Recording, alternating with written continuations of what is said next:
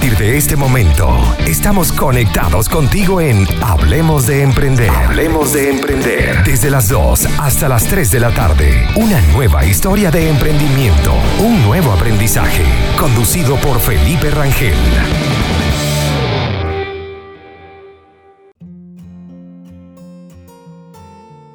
Bienvenidos a un nuevo episodio de Hablemos de Emprender. Hoy hablaremos sobre cuatro estrategias cruciales y efectivas para potenciar nuestro negocio. Recuerden que estamos en Conectados Contigo Radio bajo la dirección, producción general y en los controles con Maylina Veda y quien les habla el día de hoy, Felipe Rangel, que pueden ubicarme a través de mi cuenta de Instagram como arroba soy Felipe Rangel. También los invito a visitar www.conectadoscontigoradio.com donde podrán conseguir toda la programación y además podrán leer noticias actualizadas de lo que está ocurriendo en Chile. Este programa llega gracias a nuestros aliados comerciales y es que cuando te provoca un rico golfeado, debes correr rápidamente a la cuenta de Instagram de buenpan.cl para que disfrutes del sabor venezolano en sus productos de panadería y pastelería. También consulta el servicio de delivery a través del más 569 3678 0163. Muchas veces emprendemos un negocio de forma empírica sin ni siquiera buscar información para hacer un plan de negocio. Pero con el tiempo, si no nos enfocamos en mejorar, esto nos puede llevar a ser parte de las, estadísticas promedio que de cada 10 emprendimientos, 7, 8 fracasan antes del año.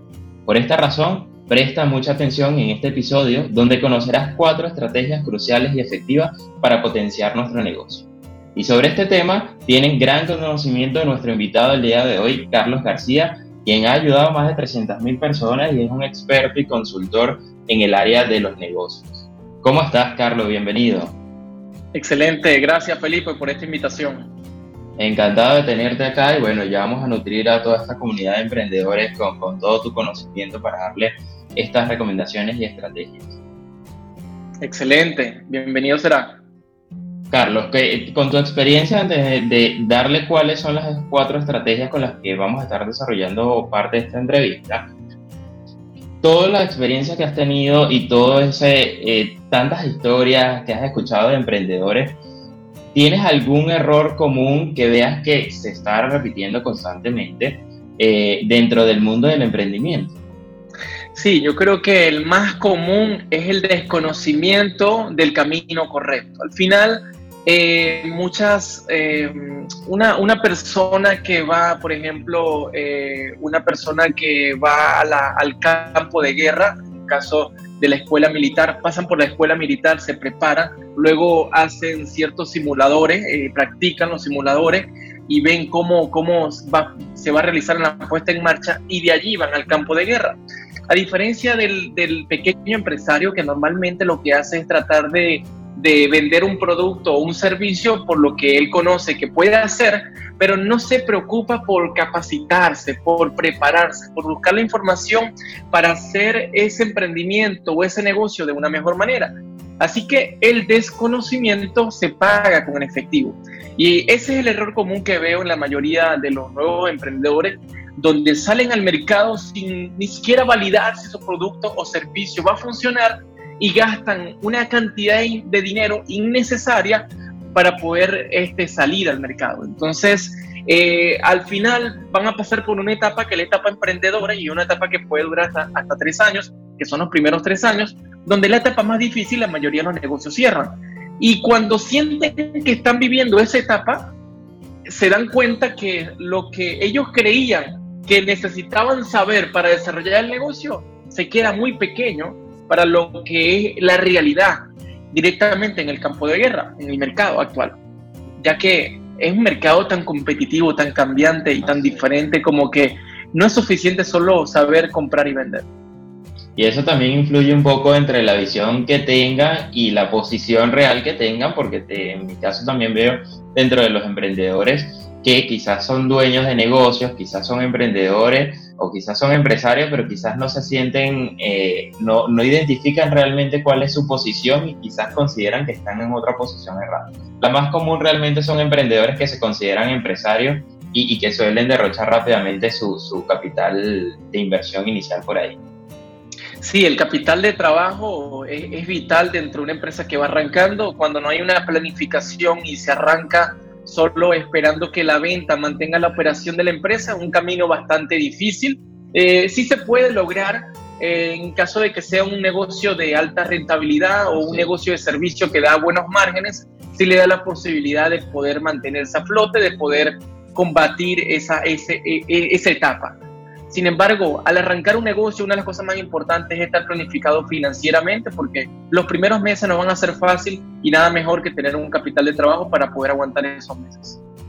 Bueno, Carlos, y con toda esta experiencia que has tenido eh, y con todas las asesorías y consultorías que le has dado a los emprendedores, sé que tú tienes desarrollado una metodología que lleva por nombre PAO, que es con la que vamos a estar fundamentando parte de esta entrevista, que son las cuatro estrategias pero dentro de cada una del significado de esas siglas, que te voy a permitir para que tú mismo le, des, sé que hay otras áreas de trabajo que podemos desglosar como un rompecabezas para verlo de una forma más minuciosa, ¿no? Pero vamos a partir de estas cuatro estrategias o esta metodología para que las personas puedan comprender cómo empezar a revisar, cómo empezar a mejorar su negocio de forma interna. Sí, eh, excelente, excelente punto, ya que eh, la mayoría de las personas, y más en este momento, necesitan analizar a profundidad su empresa para poder ajustarla a la realidad que estamos viviendo, la cual es una realidad que no es de 30 días, eh, dos meses, tres meses, esto es de años. Así que las empresas deben reestructurarse por completo. Y para reestructurar una empresa, lo mejor, lo, lo más fácil para poder lograr eso es que apliquen el método PAON. Esta es una metodología que nosotros hemos desarrollado en los últimos 10 años trabajando en la consultoría hacia la pequeña empresa en más de 20 países, donde nosotros hemos llegado a la conclusión de que toda empresa se divide en cuatro dimensiones, que es producto, administración, operaciones y marketing. Estas son las cuatro dimensiones en las que se divide toda organización. Así que absolutamente toda empresa, si quiere maximizar sus resultados, si quiere llevar su empresa a un próximo nivel, tiene que ver su negocio en estas cuatro dimensiones. Y cuando ve este negocio desde sus cuatro dimensiones, la posición de e, el, plan de, ofensiva es totalmente diferente ante la situación que puede estar enfrentando. Ya que normalmente, eh, algo que, te, puedo decirte acá, que el común denominador del pequeño empresario es que dentro de estas cuatro dimensiones su enfoque siempre está en el lado operacional, en el área operativa. Es el área operativa que le quita el mayor tiempo, eh, que, que, absorbe todo su tiempo y deja a un lado la innovación del producto que es tan importante en este momento, la creación de nuevos productos o servicios que es tan importante actualmente. También deja a un lado la dimensión administración, porque creen que la forma como están administrando el negocio es suficiente y esto es un juego financiero más que más que otra cosa. Tener una empresa es un juego financiero que debes entender y más en el lugar donde te encuentras para que de esa manera tú puedas ser más productivo con tu compañía y no estarte, estar desgastándote en el lado operativo cuando en el lado financiero pudieras apalancarte de una mejor manera para poder salir adelante.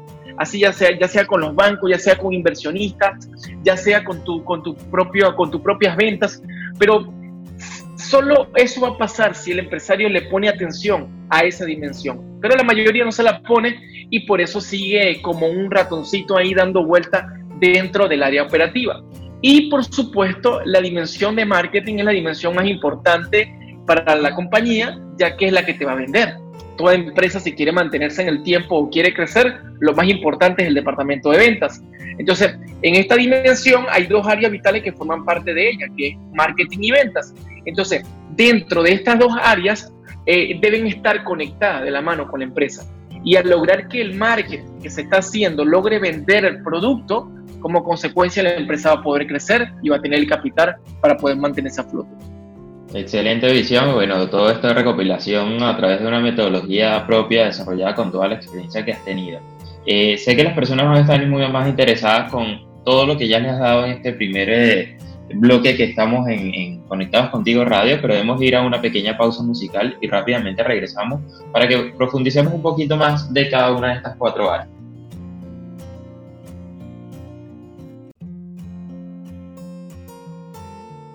Regresamos a Hablemos de Emprender, lo mejor del mundo de los negocios en un solo lugar. Recuerden que pueden escribirnos a través del WhatsApp de la radio más 569-8598-3924, donde pueden hacernos todas sus preguntas, comentarios o sugerencias de temas que quieren que tratemos en este programa. Y también pueden hacerlo a través de mi cuenta personal como arroba soy Felipe Rangel a través de Instagram. Regresamos con nuestro invitado del día de hoy, Carlos García, eh, donde estamos hablando de cuatro estrategias para poder eh, empezar a evaluar y mejorar nuestro negocio. Con esto de la metodología PAON, eh, Carlos, ya dimos, bueno, un poco la, la, explicación de dónde procede y cuáles son las áreas o las dimensiones que debemos estar evaluando. Pero profundizando un poquito más dentro de estas áreas, ¿qué estrategias podemos darles para que las personas empiecen a mejorar poco a poco su negocio? Excelente. Comenzando por la dimensión producto. Dentro de la dimensión producto, eso tiene, eso tiene, el, el, el dueño de la empresa tiene que este, evaluar muy bien, cuantificar cada uno de los productos o servicios que está vendiendo en este momento y evaluar si esos productos que está vendiendo o que viene de vender desde hace tiempo se adaptan al cliente actualmente, se adaptan al mercado en este momento. Así que debe ser una lista bien definida de cada uno de los productos o servicios que vende y cuáles son aquellos productos servicios que pudiera ser lanzamiento, que pudiera ser un nuevo lanzamiento, que pudiera incorporar a su portafolio. De hecho, muchas empresas ahorita están incorporando servicios que no tenían. Antes estaban vendiendo ciertos productos solamente y ahora están incorporando también servicios para poderlo vender y de hecho también de forma online. Entonces, es ver y, me, echar cabeza, como siempre le digo, porque lo que tenemos es que enfocarnos en eso, ya que normalmente no se le da la, concentración necesaria que necesita su negocio. Entonces, ahorita lo más importante es empezar a dividir la empresa en estas cuatro dimensiones, comenzando por el producto, cuantificando cada uno de ellos evaluando los nuevos lanzamientos que se pueden hacer y ver cuál se adapta y cuál no se adapta a las necesidades actuales, ya que no podemos seguir perdiendo tiempo tratando de vender algo que no se adapta a las necesidades del nuevo consumidor. Porque el, el consumidor está cambiando todos los días y más en este momento con esto que estamos viviendo a nivel mundial. Seguidamente está la dimensión administración. En este momento hay que definir una estrategia de defensiva a nivel financiero, a nivel administrativo. Eso lo tenemos que tener claro. Y es que esta estrategia de defensiva va dirigida a poder optimizar los recursos de las empresas donde las empresas ahorita en este momento lo que deben buscar es minimizar esos eh, márgenes de errores financieros que pudieran tener, esos altos costos que pudieran estar pagando, eh, segregar las funciones de, de, su empresa para que de esa manera si no van a trabajar 10 personas, van a trabajar 5, pero estas 5 siguen haciendo la misma tarea que hacían estas 10. Tienen que hacerlo y de hecho las empresas hoy en día se han visto obligadas a hacerlo, lamentablemente porque obviamente hay mucho desempleo gracias a eso, gracias, eh, debido no gracias, debido a esta situación. Sin embargo, es, el frente y son las acciones que tiene que hacer un empresario para mantener a flote su organización. Entonces, a nivel financiero, en este momento tienen que bajar la guardia, cuidar los costos, saber realmente dónde van a invertir para poder optimizar los mayores recursos que puedan tener y de esa manera se puedan mantener a flote en el mercado, que es lo más importante. Y a su vez, también deben analizar las diferentes forma de apalancamiento que pudieran tener para poder desarrollar estos nuevos productos que van a lanzar al mercado o a su vez vender más lo que ya están vendiendo, pero de una mejor manera teniendo un buen capital de trabajo, ya sea con un apalancamiento financiero o ya sea con, con un inversionista o socio que entre dentro de la operación. Eso son acciones dirigidas a lo que es la dimensión producto y la dimensión administración. Seguidamente nos quedaría la dimensión operaciones y la dimensión marketing. Cuando hablamos de la dimensión operaciones, en esta dimensión básicamente es segregar toda la función, todo lo tiene que ver con todo lo que tiene que ver el proceso operativo de la empresa, cómo, cómo funciona la empresa. Mira, a muchos se los he dicho, oye, si ahorita tus instalaciones no te, no te están sirviendo de nada, baja la dimensión de, esa, de esas instalaciones. Es decir, si te toca mudarte, si hay que tomar una decisión de mudarse, hay que hacerlo. Si hay que tomar una decisión de dejar la oficina, hay que hacerlo. Hay que hacerlo porque hay que optimizar todos los recursos que podamos. Por oficina no nos preocupemos, porque mañana salimos de nuevo y la volvemos a rentar. Eso es lo de menos. Pero no podemos estar acumulando deuda que no podemos pagar, que no nos podemos aguantar en este momento. Entonces, si tienes una instalación muy grande, este es el momento perfecto y te das cuenta que, que, que, que tienes muchas áreas que no están produciendo, porque si tú tienes un local tienes que vender por metro cuadrado. Entonces, si tú tienes unas dimensiones muy grandes de tus instalaciones, es el momento perfecto para poder reducir eso. Eh, en, estos días estábamos con un cliente nosotros acá en, Estados Unidos, donde este, el local se dividía en cuatro locales, es decir, su, su local estaban rentados, los, eran cuatro locales uno al lado del otro, y este, los cuatro locales estaban rentados para hacer uno solo, ¿ok?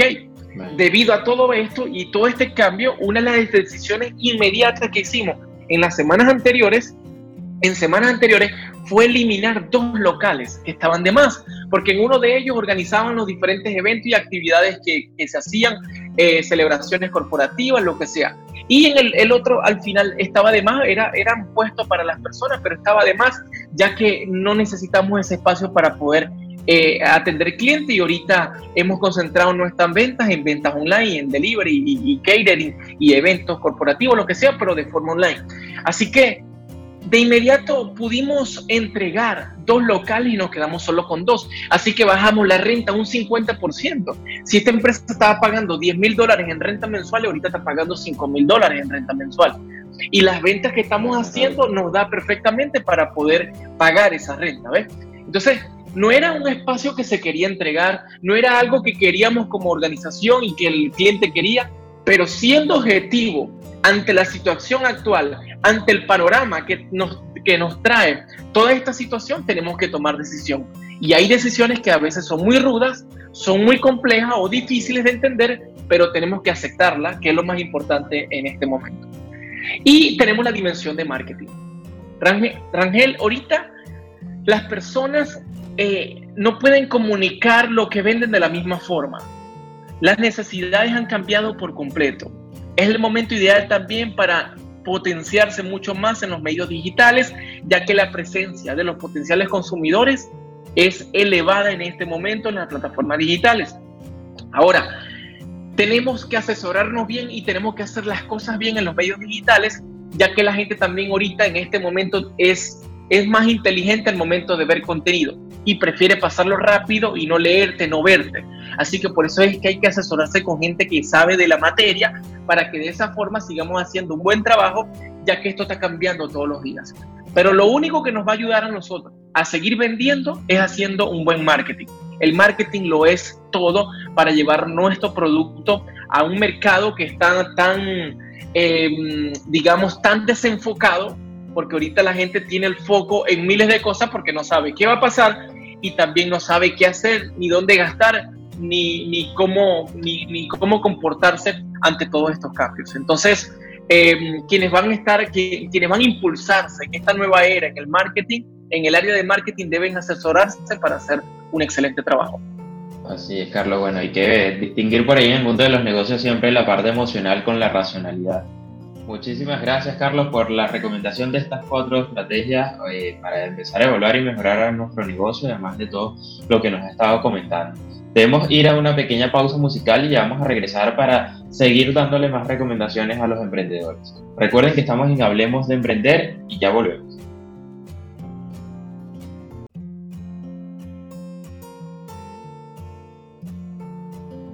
Regresamos a Hablemos de Emprender, lo mejor del mundo de los negocios en un solo lugar. Y recuerden que si quieren volver a escuchar esta entrevista o si llegaron a sintonizarnos un poco tarde, posteriormente pueden conseguir la grabación a través de formato podcast, a través de Spotify, Google Podcast, Apple Podcast y también a través de YouTube.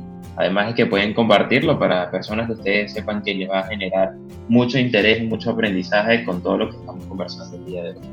Y eh, bueno, ambos coincidimos en que los modelos de negocios cambian constantemente y que aquí tenemos la importancia de, la diversificación. ¿Qué mensaje puedes darle al, más específico a estos emprendedores? Porque muchas veces creen que no, yo tengo que enfocarme en un solo producto, en un solo servicio y no puedo salir de ahí, no me puedo diversificar y obviamente ahí te estás limitando a tu modelo de negocio que vaya a crecer o vaya abarcando otros nichos de mercado. Correcto. Eh, yo estoy 100% de acuerdo con la diversificación complementaria. Cuando hablo de la diversificación complementaria es que tú desarrolles unidades de negocios para tu empresa que complementen lo que ya vienes haciendo. ¿ves? Por ejemplo, una de las grandes debilidades o mayores fallas por parte de la pequeña empresa y por eso gran parte de las empresas cierran es porque empiezan a diversificarse. Eh, cuando hablamos de diversificación, diversifican su producto, diversifican su tiempo y diversifican su dinero. Entonces, al hacer eso en tipos de negocios totalmente diferentes que desconocen por completo, empiezan a perder mucho tiempo y mucho dinero. Ahora, cuando tú empiezas a diversificar lo que haces, pero complementando tu fortaleza, ya es otra cosa, porque es algo que está complementando lo que tú sabes hacer. Y de esa manera vas a sacarle más provecho y sigas haciendo lo que sabes hacer y lo que te gusta hacer. Entonces, si es un momento ideal para pensar en una diversificación complementaria de los productos o servicios que nosotros podamos ofrecer al mercado, ya que quizás, por ejemplo, primero, no podemos depender de una sola fuente de ingreso. Eso no es suficiente, y menos en este momento. Ningún negocio puede depender de una fuente de ingreso. Por lo menos debe tratar de tener cuatro o cinco fuentes de ingreso, por lo menos.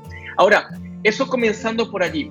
Luego de eso es buscar la manera de que los productos que nosotros estemos integrando para poder comercializar, para poder vender, sean un complemento del otro y no sea un producto totalmente diferente. Porque al vender productos totalmente diferentes, hace que las personas primero no sientan confianza en ti para poderte comprar porque no te, no te dan como conocedor en la materia y a su vez te quita mucho, mucha energía de un conocimiento que no tienes en el cual tienes que tener una buena estrategia para poder conseguir eso. Por ejemplo, tú sí puedes salir a invertir mañana en otro, en otro tipo de negocio, en otra categoría, en otro rubro, pero con un plan. ¿Cuál es el plan? Que tengas el equipo correcto para eso. Tengas el equipo correcto para eso, para poderlo desarrollar, o a su vez tengas el socio correcto para eso, para poderlo desarrollar. Entonces, todo va a depender de eso. Como la mayoría de los pequeños empresarios no cuentan con tanto equipo ni con tantos socios, sino que son ellos mismos, mi mayor recomendación es que diversifiquen sus productos o servicios, pero que esos productos o servicios que están construyendo sean un complemento del otro. Carlos, eh, bueno, gracias una vez más por estar con nosotros acá con esta entrevista y además de todas las recomendaciones que nos tienes preparado, eh, hay un punto muy importante que es sobre las empresas familiares. Y en ese aspecto, con tu experiencia, ¿qué errores consideras que, que se suelen cometer? Que sé que son varios eh, a nivel general. Y, de qué manera podemos empezar a evitar cuando estamos empezando un emprendimiento familiar? Excelente, excelente pregunta, ya que eh, el 90% de las pequeñas empresas son empresas familiares. Y yo apoyo al 100% la empresa familiar, ya que eh, de ella depende la economía de cada hogar dentro de cada ciudad que representa cada país. Así que eh, genera un impacto directo en, en, la economía de los países y a su vez también en la familia. Así que si el negocio va mal, la familia va mal. Si el negocio va bien, la familia va bien. Uno de los mayores errores, bueno, son varios, son unos cuantos, eh, todo va a depender del tipo, de, cómo, que, cómo funciona, si si son hermanos, si son hijos, si son primos, eh, todo depende de acuerdo también a eso, ya que este, mm, lo que sí, lo que, en lo que sí digo yo siempre es que mm, es una gran ventaja trabajar en familia, aun cuando hay, de hecho, hay muchos empresarios que están en contra de trabajar con la esposa, de trabajar con los hijos, eh, prefieren que ellos no sepan absolutamente nada de su negocio, cuando realmente siento que es algo muy, eh, es como, ¿cómo es la palabra esa que, eh, este, bueno, realmente siento que está mal, siento que, que, que, que, todo lo contrario. La familia si realmente está conectada en una misma visión, que es lo primero que te iba a comentar, la visión hacia dónde se dirigen, si la familia está conectada en esa visión, juntos van a, a poder construir ese objetivo. Así que cuando no están en visiones similares, sino que están en visiones diferentes, es lo que hace que ya el negocio empiece a caerse o empiece a generar cierto conflicto, ya que no están apostando a la visión de la empresa. Por ejemplo, digamos que la empresa en este momento está la pareja, el esposo y la esposa, operando el negocio. Eh, bueno, y yo hablo con toda propiedad porque este, mi esposa es mi socia de la firma donde actualmente eh, tenemos cientos de personas egresadas con nuestra metodología por todo el mundo y estamos atendiendo clientes por todo el mundo, ¿no? Y cosa que comenzamos desde, ser muy pequeño, lo comenzamos este, desde muy chico. Pero el tema que voy a todo esto es que, eh, digamos que está la esposa y el esposo, y normalmente las personas vienen de, un entrenamiento laboral a nivel de empleo y no a nivel empresarial. Ese es el común denominador.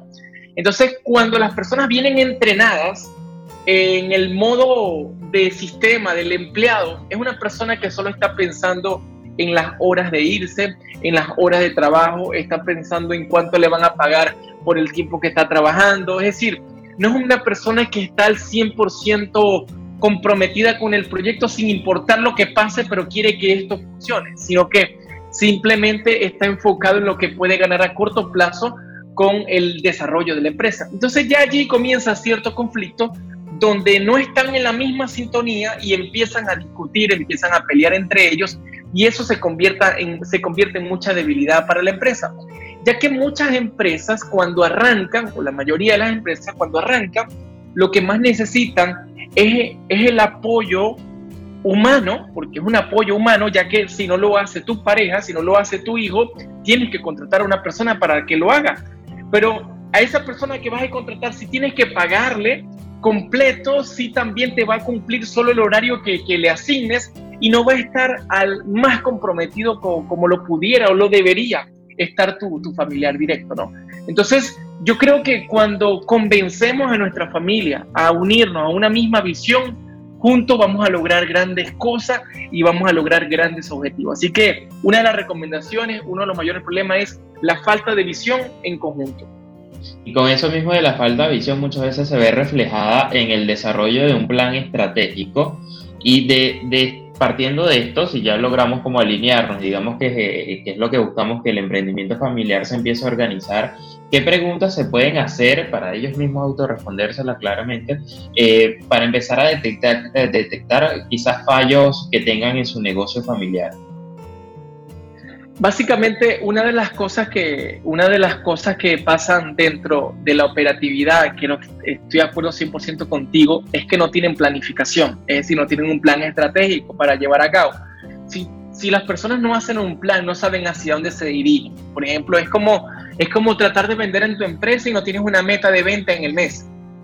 Es decir, si tú no tienes una meta trazada, no vas a lograr absolutamente nada porque no, no tienes un motivo. Al final, la motivación para que se logre, para que se tenga, se necesita tener un motivo. El motivo es la meta que tienes. Entonces, si no tienes una planificación bien estructurada para poder llegar a un objetivo, todos los días no van a remar por ese objetivo. Simplemente van a esperar que las cosas sucedan de la forma como, como, como la marea se los puede traer y ellos con los brazos cruzados esperando en el negocio o en su casa que todo se solucione solo. Así que eh, siento que en el punto que has comentado sobre la planificación estratégica, lo es todo y es, es parte de la base para poder empezar a encontrar mejores resultados y de esa manera no se pongan a buscar atajos y, y, se mantengan en el camino que es enfrentando los obstáculos que se van a encontrar y de esa manera pronto van a encontrar los resultados. Otra cosa que te quería agregar allí es que muchas veces eh, muchos empresarios o pequeños empresarios quieren recorrer un camino sin ningún tipo de obstáculos. Es decir, ellos quieren ya el camino listo como que la fórmula perfecta para llegar al éxito. Y eso no existe. Eh, la fórmula la vas a encontrar con la puesta en marcha. No esperes tener absolutamente todo para arrancar en lo que quieres hacer. Es decir, no es, no es necesario esperar que lo tengas todo para poder arrancar lo que tú quieres hacer, lo que quieres llevar a cabo. Ahora, lo que, lo que te va a ayudar a poder corregirte en el camino y a poder dar con la fórmula que realmente te funciona es, a que, es, es cuando tú te pones en acción constante sin importar las equivocaciones o los errores que puedes cometer en el camino. Eso es lo que te hace corregir durante el proceso. Ahora, siempre y cuando también te mantengas en educación constante, gracias que la educación ahorita es gratuita. La formación, la educación en este momento es gratuita. Con solo entrar a internet te vas a poder nutrir de mucha información de valor que podemos encontrar en las plataformas. Y de esa forma vas a poder rebatir cada obstáculo de una mejor manera. Debemos ir a una pequeña pausa musical y ya vamos a regresar para seguir dándole más recomendaciones a los emprendedores. Recuerden que estamos en Hablemos de Emprender y ya volvemos.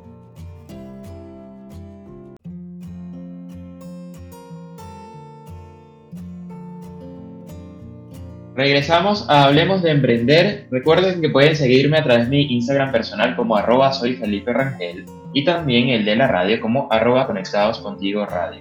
Eh, a través de estos medios pueden comunicarnos para darnos sus preguntas, sugerencias, comentarios o, cualquier comunicación que nos quieran hacer llegar para estar en contacto directo con ustedes. Recuerden también que pueden conseguir posteriormente estas grabaciones en formatos podcast a través de Spotify, Apple Podcast, eh, Google Podcast o YouTube sería bueno darles las explicaciones de, la importancia que puede tener esto, porque aquí vas a tener un experto que te va a dar una visión externa, y sea un consultor, un asesor, un mentor, con el término que le estés manejando y la metodología que esté trabajando, te va a poder quizás dar una perspectiva mucho más completa y más clara de lo que necesitas en tu negocio. 100%, 100%. El primer paso de nuestra metodología dentro de la consultoría PAU, nuestro primer paso es diagnosticar la empresa. Y es que muchas veces la empresa es como, es como aquella, aquel paciente que llega al consultorio y tiene un dolor en el estómago y le dice al doctor que lo opere. No, doctor, es que tengo un dolor y quiero que me opere. Y el doctor va a decir, ¿cómo te voy a operar? No puedo operarte, yo tengo que ver, tengo que diagnosticarte, tengo que mandarte a hacer unos exámenes, tengo que ver qué es lo que tienes para poderte operar. Lo mismo pasa a veces con las personas que llegan y te dicen, no, eh, mi problema es de venta, realmente yo no estoy vendiendo, yo no estoy vendiendo. Bueno, pero vamos a diagnosticar porque cuando nosotros aplicamos nuestra metodología, nos damos cuenta que la desesperación que tiene la empresa es de ventas, pero cuando aplicamos la metodología nos damos cuenta que el problema que tiene es de producto, no es de venta. Es decir, están llegando de forma correcta a su público objetivo, pero cuando están encontrando el producto o servicio que están vendiendo, actualmente no se adapta a las necesidades que ellos están buscando o a su vez el producto o servicio es bastante débil. Entonces, ya eso es una gran debilidad y ¿qué hace? Estás gastando mucho dinero eh, en tratar de captar clientes que al final los estás quemando. Están llegando los clientes, pero los estás perdiendo y son clientes que no van a volver más porque simplemente están llegando, se están dando cuenta que lo que estás vendiendo no les interesa y ya se le va a quedar de esa manera que tú vendes solo eso. Entonces, de, ya eso es una gran debilidad, el querer buscar clientes sin estar preparado para poderle vender. Entonces, lo más importante es diagnosticar la empresa y para eso eh, les tengo una excelente noticia, noticia de autoaudiencia en, nuestra, en mi perfil directamente en arroba García. Van a poder encontrar un enlace que los va a llevar al programa social Salvando Negocios.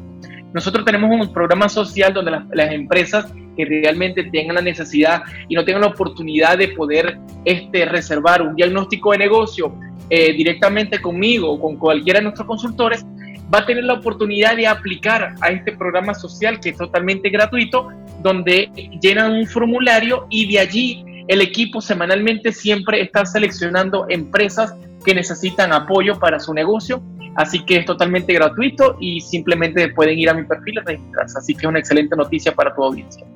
Genial, bueno, y doy la referencia y la garantía de que sé que hay un equipo de trabajo detrás de esto, porque he tenido la oportunidad también de, certificarme dentro de la Escuela de Consultores con Consul, Consul García, así que eh, aprovechen esta gran oportunidad. Carlos, en la parte de las empresas familiares, otro de los eh, errores que se suelen ver es hacia la parte del marketing donde muchas veces eh, designamos esas funciones o ese cargo a un familiar donde no tiene experticia en el área. ¿Qué impacto puede llegar a tener esto o cómo debemos eh, eh, tener una mejor percepción de esta área para mejorar?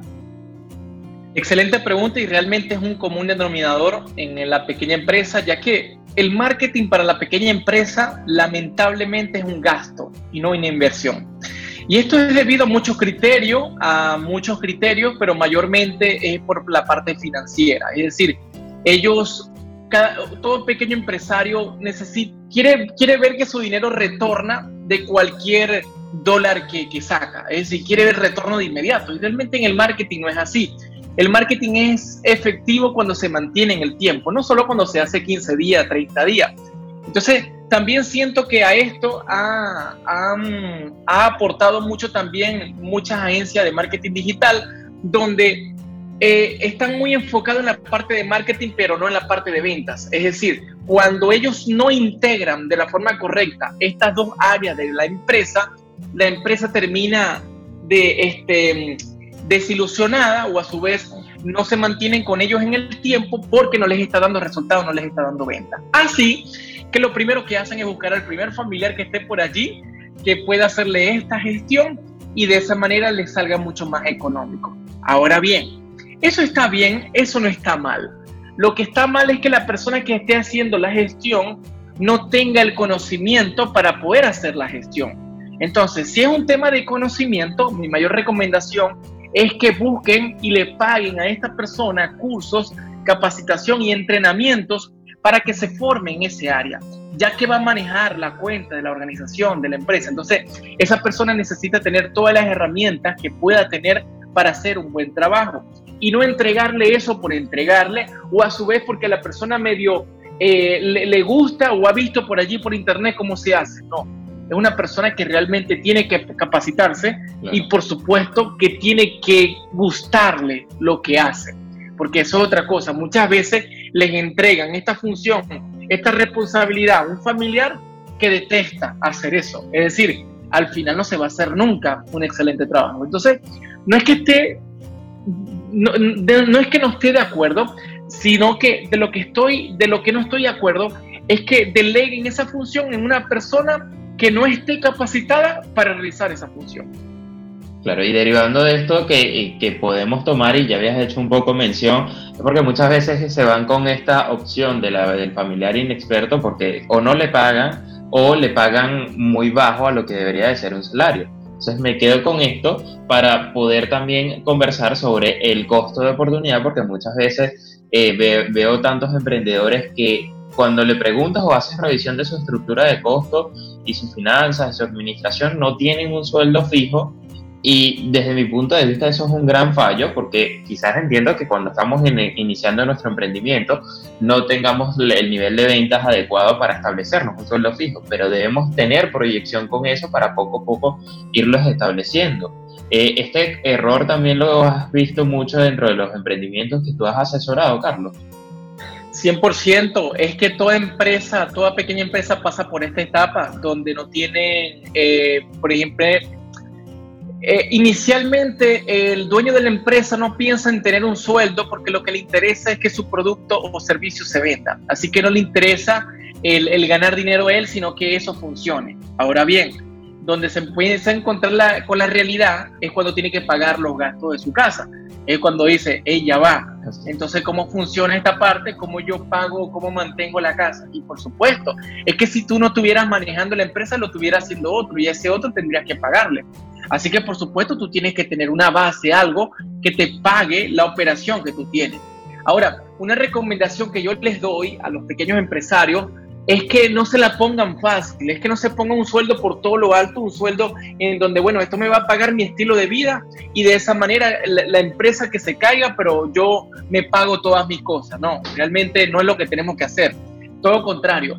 De hecho, tenemos que ser claro de cuál es nuestro gasto fijo, cuáles son nuestros gastos fijos, nuestros gastos familiares, de los cuales nosotros por lo menos debemos tener como base de que nos lo genera la empresa que al principio la empresa no lo da siempre y por eso es mucho más cuesta arriba crecer la empresa o lograr que la empresa se desarrolle porque le empezamos a quitar el dinero a la empresa para poder pagar nuestros gastos. Entonces, eso hace que la empresa se sienta ahogada y la empresa te habla. La empresa te dice, oye, tú todos los meses me quitas y me quitas y me quitas dinero, pero no me invierte nada a mí todo te lo llevas tú y, pagas tu cosa, pero a mí no me estás invirtiendo, tal cual. Es una conversación que se, sostiene entre el propietario y la empresa. Entonces, en esta posición, el empresario, el pequeño empresario, debe buscar la manera de, tener una base, luego que ya logra la, la, buena movilidad, el buen flujo de venta que tiene su negocio, su servicio, tenga una base para poder generar como ingreso. Si, si la persona tiene unos gastos fijos de dos mil dólares mensuales, un ejemplo cualquiera, dos mil dólares mensuales, mira, como base la empresa que te tenga por lo menos unos mil dólares mensuales. Yo le recomiendo el 50% como base. y el otro 50% sea una compensación, un porcentaje que tú te pagues por la venta de tu propia empresa. ¿Ves? Es decir, que tú te exijas mensualmente para poderle vender a la empresa y por cada venta tú tengas un porcentaje, ya sea un 20, un 30, un 40%, tengas un porcentaje solamente de la venta. Y eso va a ser un motivo para que no te quedes así cómodo, porque bueno, como ya tienes unos clientes que pagan el flujo constante, ya tú te vas a quedar cómodo. No, estimado, no se quede cómodo porque sus gastos son de 2.000 y la empresa solo le va a pagar 1.000. Así que el otro restante lo debe comisionar, lo debe sacar con comisiones. Así que siento que todo dueño de una empresa debe tener un motivo y debe tener una meta para poder encontrar mayores ventas y de allí encontrar un porcentaje y de esa manera puede ayudar financieramente a la empresa a que se pueda capitalizar que es una de las tareas más difíciles para toda pequeña empresa, lograr tener un buen capital de trabajo. Carlos, debemos ir a hacer eh, una pequeña pausa musical y vamos a regresar para seguir conversando sobre los negocios de empresas familiares. Ya volvemos.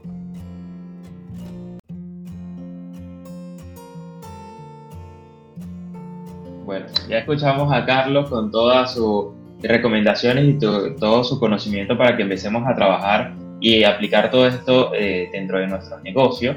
Pero bueno, Carlos, lamentablemente el tiempo se nos agotó, eh, ya tenemos que despedirnos, pero antes de esto me gustaría que le dieras un mensaje final a toda esa audiencia de emprendedores que nos están escuchando, bien sea porque quizás están intentando, esperando romper ese miedo de dar el paso de emprender, o los que ya los están, ya están emprendiendo. Has dado una palabra clave y es el miedo. Realmente no hacemos nada con el miedo, todo lo contrario el miedo debe ser nuestro motivo para sacar adelante nuestros proyectos.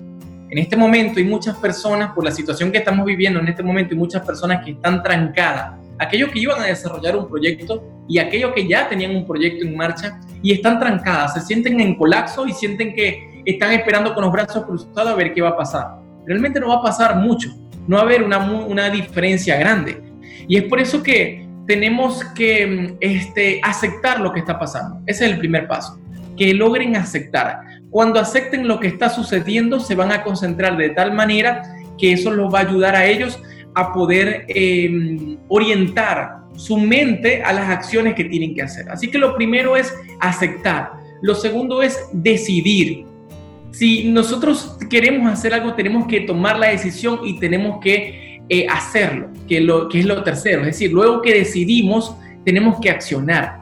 Muchas personas están por allí, quieren hacer muchas cosas, pero no accionan. Se paran todos los lunes motivados para hacer algo y no accionan. Le pasan los días y no accionan. Vamos ya finalizando el año y no accionan. Entonces, la acción es lo que los va a llevar a encontrar los resultados. Dejen de estar haciéndose preguntas sobre qué va a pasar, sobre cómo podemos hacerlo. No, hagan y ejecuten que con la acción van a encontrar el resultado que necesitan tener o el aprendizaje que necesitan encontrar. Y a su vez el compromiso, realmente mantenerse comprometido en este momento y ante cualquier situación, mucho más cuando una empresa está arrancando, es lo más importante. Una de las cosas que mantiene más comprometidas a las personas es cuando las personas hacen lo que realmente les gusta, les apasiona y saben y creen 100% o 1000% en lo que están haciendo.